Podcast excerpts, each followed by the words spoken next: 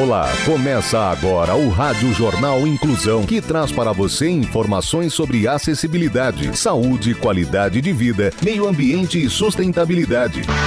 O objetivo é estimular a inclusão social e digital, divulgando matérias atualizadas sobre produtos e serviços que contribuem para a vida de pessoas com deficiência, mobilidade reduzida e da terceira idade. Jornal Inclusão.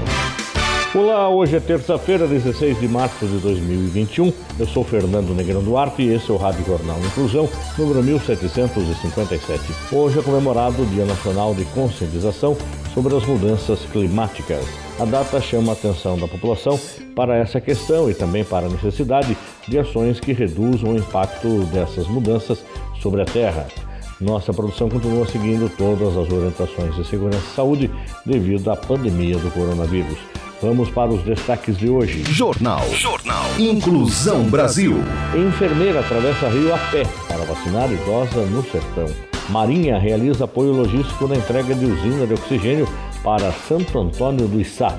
Essas e outras informações a partir de agora no Rádio Jornal Inclusão Brasil. História de superação. Cadela salva a família inteira de morrer intoxicada por vazamento de gás. Bárbara Brizola conta essa história. Uma cadela salvou uma família inteira ao perceber um vazamento de gás no aquecedor da casa. A cachorrinha vem sendo tratada como heroína pelos tutores e virou notícia em Taruoca, Portugal. Estrela, a cachorrinha, percebeu o vazamento e começou a latir pela casa inteira para acordar o casal e um garotinho de 4 anos. O homem teve reações, desmaiou e foi levado às pressas para o hospital. Estrela também teve uma pequena reação por ter inalado monóxido de carbono contido no aquecedor, mas já se recuperou. Estrela começou a latir pela casa. A mulher foi a primeira a acordar e disse que sentiu um enjoo muito forte. O homem estava com dor de cabeça e chegou a desmaiar. O casal conseguiu ligar para um cunhado que acionou os bombeiros e o socorro médico. Todos foram levados para o hospital e Estrela recebeu atendimento veterinário. Segundo Mauro Cardoso, bombeiro que atendeu a família, eles tinham usado o aquecedor por volta das 9 horas da noite, instalado naquele mesmo dia para substituir um antigo. Segundo o bombeiro, o monóxido é mais pesado do que o ar, não tem cheiro, não é notável. Se não houvesse o animal em casa que deu o alerta, a família inteira poderia ter morrido, afirmou Mauro Cardoso. Empatia. Enfermeira atravessa Rio a pé para vacinar idosa no sertão. Detalhes com Rafael Alves. Mais um caso de enfermeira que não mede esforços para realizar seu trabalho e proteger o nosso povo. Maiane Brito atravessou um rio andando para vacinar uma idosa em São José de Espinharas, sertão da Paraíba. A enfermeira disse que fez o que gostaria que alguém fizesse pela sua mãe, que faleceu há cinco meses. A equipe de imunização do município vacinou em domicílio todos os idosos de 80 a 89 anos com comorbidades ao todo, eram 24 idosos nessa condição. A idosa da casa, que ficava do outro lado do rio, ficou por último por causa do acesso até o local. Além de ter que atravessar o rio, a enfermeira contou que também precisou que uma pessoa levasse de moto até a casa da senhora que faltava vacinar. Maiane Brito também contou que foi uma grande satisfação para ela poder fazer isso por uma pessoa que precisava, mas que não tinha condições de atravessar o rio para receber a vacina contra a Covid-19. Ação Social. Marinha realiza apoio logístico na entrega de usina de oxigênio para Santo Antônio do Içá. Luiz Rodrigues nos conta um pouco mais. A Marinha do Brasil, por intermédio do comando do novo Distrito Naval e a Sociedade Amigos da Marinha do Alto Solimões, realizou apoio logístico na entrega de uma usina de produção de oxigênio medicinal no município de Santo Antônio do Içá, no interior do Amazonas. A usina, doada pela União BR, tem capacidade de produzir 20 metros cúbicos de oxigênio por hora o equipamento foi retirado no aeroporto de Tabatinga por um caminhão da JG Navegação e transportado para Santo Antônio do Içá pela balsa Ferri Fênix, ambos disponibilizados por meio de parceria com a Sociedade Amigos da Marinha. Toda a logística foi coordenada pela Marinha Fluvial de Tabatinga, que também acompanhou o transporte pelo rio com equipes em duas lanchas de apoio ao ensino e patrulha regional. O equipamento foi encaminhado pela Prefeitura do município ao Hospital Dom Alberto Marzi e vai ser utilizado na produção de oxigênio para o tratamento de pacientes com Covid-19 ou outras comorbidades, internados na unidade hospitalar.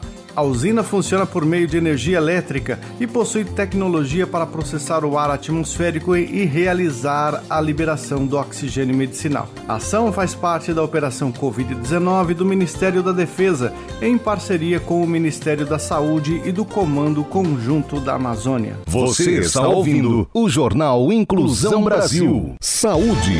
Forças Armadas viabilizam vacinação de aproximadamente 240 mil indígenas. Danilo Santana tem os destaques. No apoio à vacinação contra a Covid-19, as Forças Armadas possibilitaram a aplicação do imunizante em 239.475 indígenas, sendo 103.492 em regiões de difícil acesso. Profissionais da Secretaria Especial da Saúde Indígena chegaram à região do Médio Rio Puros, no Amazonas, com apoio de aviões militares, para dar continuidade às ações de combate ao novo coronavírus. Em muitas comunidades indígenas, só é possível chegar de avião ou helicóptero e o apoio é prestado pelos comandos conjuntos, integrado por militares da Marinha, do Exército e da Aeronáutica. Desde o início da vacinação no Brasil, os comandos conjuntos do Rio Grande do Norte e Paraíba, Amazônia, Norte, Nordeste e Oeste prestaram apoio aos distritos sanitários especiais de saúde indígenas do Alto Solimões e Alto Javari, também do Alto Juruá e Yanomami, Rio Negro e Médio Solimões, no Amazonas. A logística das Forças Armadas também beneficiou aldeias nos estados do Ceará, Alagoas e Sergipe. Em apoio à Fundação Nacional do Índio, o CCJ Norte transportou insumos via rota fluvial no Pará. Em paralelo às ações de vacinação, os comandos conjuntos auxiliaram órgãos de saúde e hospitais públicos em todas as regiões do país. As campanhas de conscientização ocorreram em 46 municípios e foram promovidas durante inspeções navais, patrulhamentos fluviais e postos de bloqueio.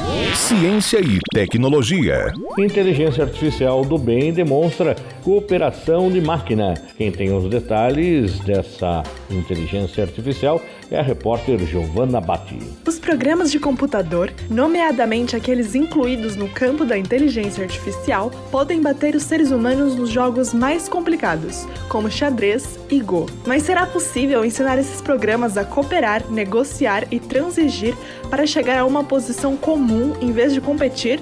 Parece que sim. E parece também que a cooperação de máquina não apenas é possível, como algumas vezes pode ser mais eficaz do que a busca de um acordo entre os seres humanos. O objetivo final é entendermos a matemática por trás da cooperação com as pessoas e quais atributos a inteligência artificial precisa para desenvolver habilidades sociais. A inteligência artificial precisa ser capaz de responder a nós, humanos, e articular o que está fazendo ela tem que ser capaz de interagir com outras pessoas. Para demonstrar a capacidade das máquinas para chegarem a um acordo de benefícios mútuos, Jacob Crandall, da Universidade Brigham Young, nos Estados Unidos, desenvolveu um algoritmo chamado S-Hashtag e o executou em uma série de jogos de dois jogadores para ver como esses jogadores cooperam em certos relacionamentos. A equipe testou interações máquina contra máquina, humano contra humano e humano contra máquina dois humanos, se fossem honestos e leais um com o outro,